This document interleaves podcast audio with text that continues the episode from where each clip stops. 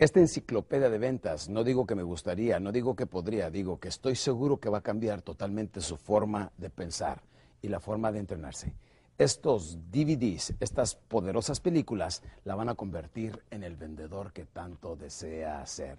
Sí, mi querido amigo, le habla su servidor Alex Day y permítame decirle que años después de que originalmente grabé la gran mayoría de estos videos, ahora se los puedo entregar en este nuevo milenio, pero con otro punto de vista Obviamente que cuando me vea aquí en los DVDs, cuando me vean las películas, me voy a ver pues diferente, un poquito más joven, porque estoy casi 10 años después grabando este nuevo DVD, eh, este nuevo video que va a ser el número uno de esta enciclopedia.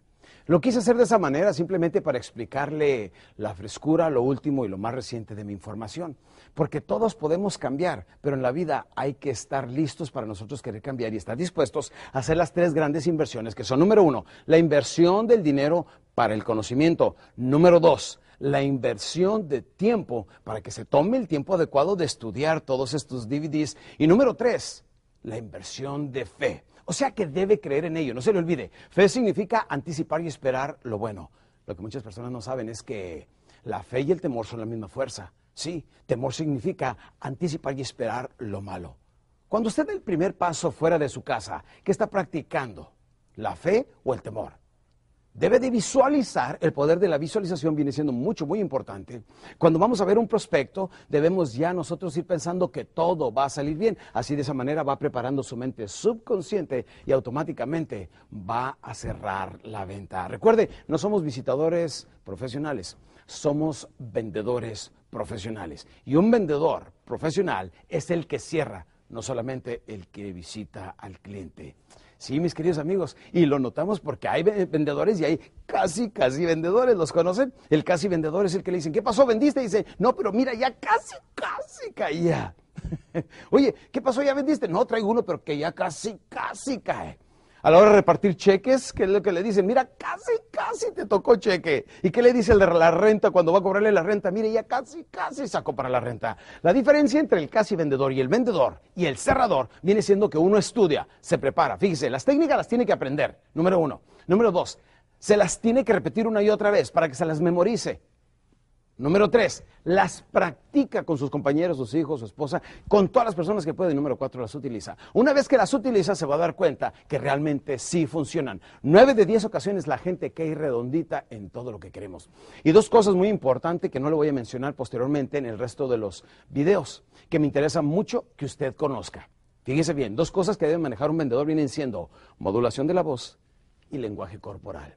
Modulación de la voz es cuando de repente bajamos la voz, nos la quedamos viendo y le decimos, si todo esto viene siendo importante para su familia, el destino de ellos usted lo puede alterar en este instante con esta decisión. Y ahí tocamos emociones blandas, pero como no podemos hablar así todo el tiempo, va a haber un momento en que levantamos la voz, empezamos a hablar con ellos de una forma un poquito más alta, levantamos sus emociones y ahí es donde podemos utilizar cierres prueba. Sí, haga de cuenta que cuando hablamos con la gente es como si fuera una N. Empezamos lentos, tranquilos, serenos. No cometa el error de muchos vendedores que no están bien preparados y llegan y dicen, hola, ¿qué tal? ¿Cómo está usted? ¿Qué dice? Y, el prospecto dice, este se ve muy inteligente y este sí me puede cerrar. Y, lo intimidan y solo lo hacen que levante la guardia. No, nosotros así con cara de, yo no fui, fue TT, con cara de tontitos, es más fácil que nos veamos inofensivos para que diga, eh, fácil me deshago de este vendedor. Lo que no sabe es que estamos preparados con poderosas técnicas. Lenguaje corporal viene siendo cuando, por ejemplo,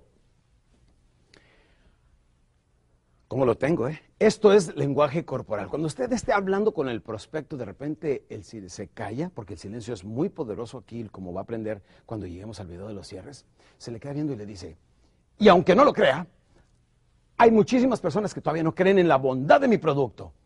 Y el momento que le habla así, como que se vuelve a lograr la atención mm, del prospecto y vuelve otra vez con poderosas ventajas y beneficios combinados con cierres a lograr su objetivo, el cierre.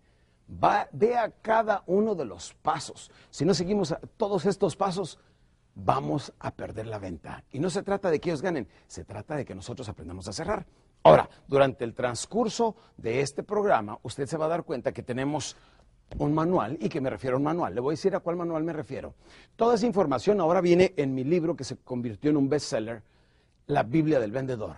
Cuando hablamos de pasemos a tal página, etcétera, le voy a decir lo que hice. En este libro viene toda esta información y está disponible. Usted puede adquirir este libro y lo puede combinar si gusta con los videos o bien lo puede utilizar aparte. La razón por la que no le estoy incluyendo en este programa la Biblia del Vendedor es porque es un libro que se vende aparte. Además, lo que hice en esta nueva enciclopedia de ventas fue quitarle lo grandote del paquete, fue quitarle las cosas caras, fue quitarle los manuales, simplemente para que fuera un poquito más práctico.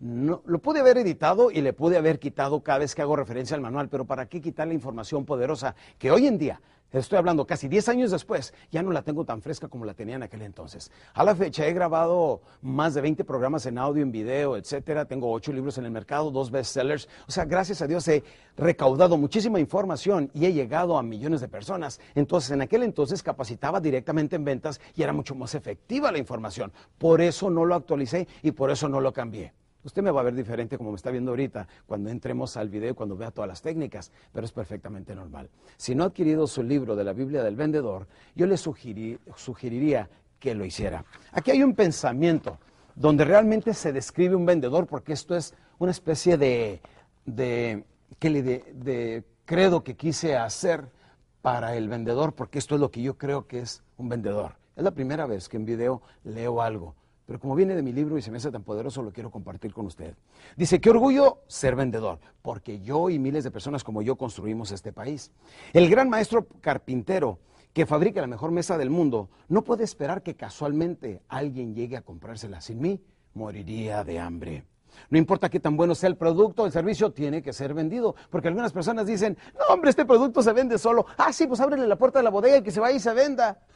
A ver si regresa ya con el dinero no funciona. El gran inventor, Tomás Alva Edison, tuvo que convertirse en vendedor y hacer su primera instalación en un edificio totalmente gratis antes de que la gente creyera en su, invento, la luz eléctrica.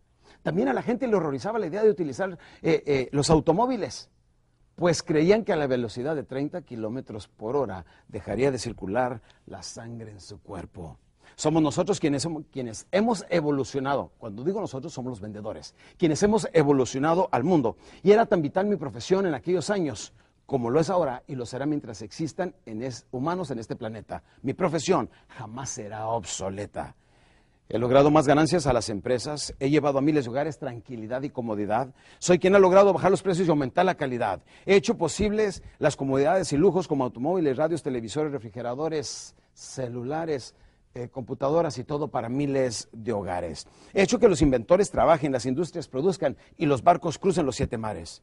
De mí depende que al final de tu jornada recibas tu eh, dinero para el sustento de tu familia y que puedas recibir también los beneficios de la nueva tecnología.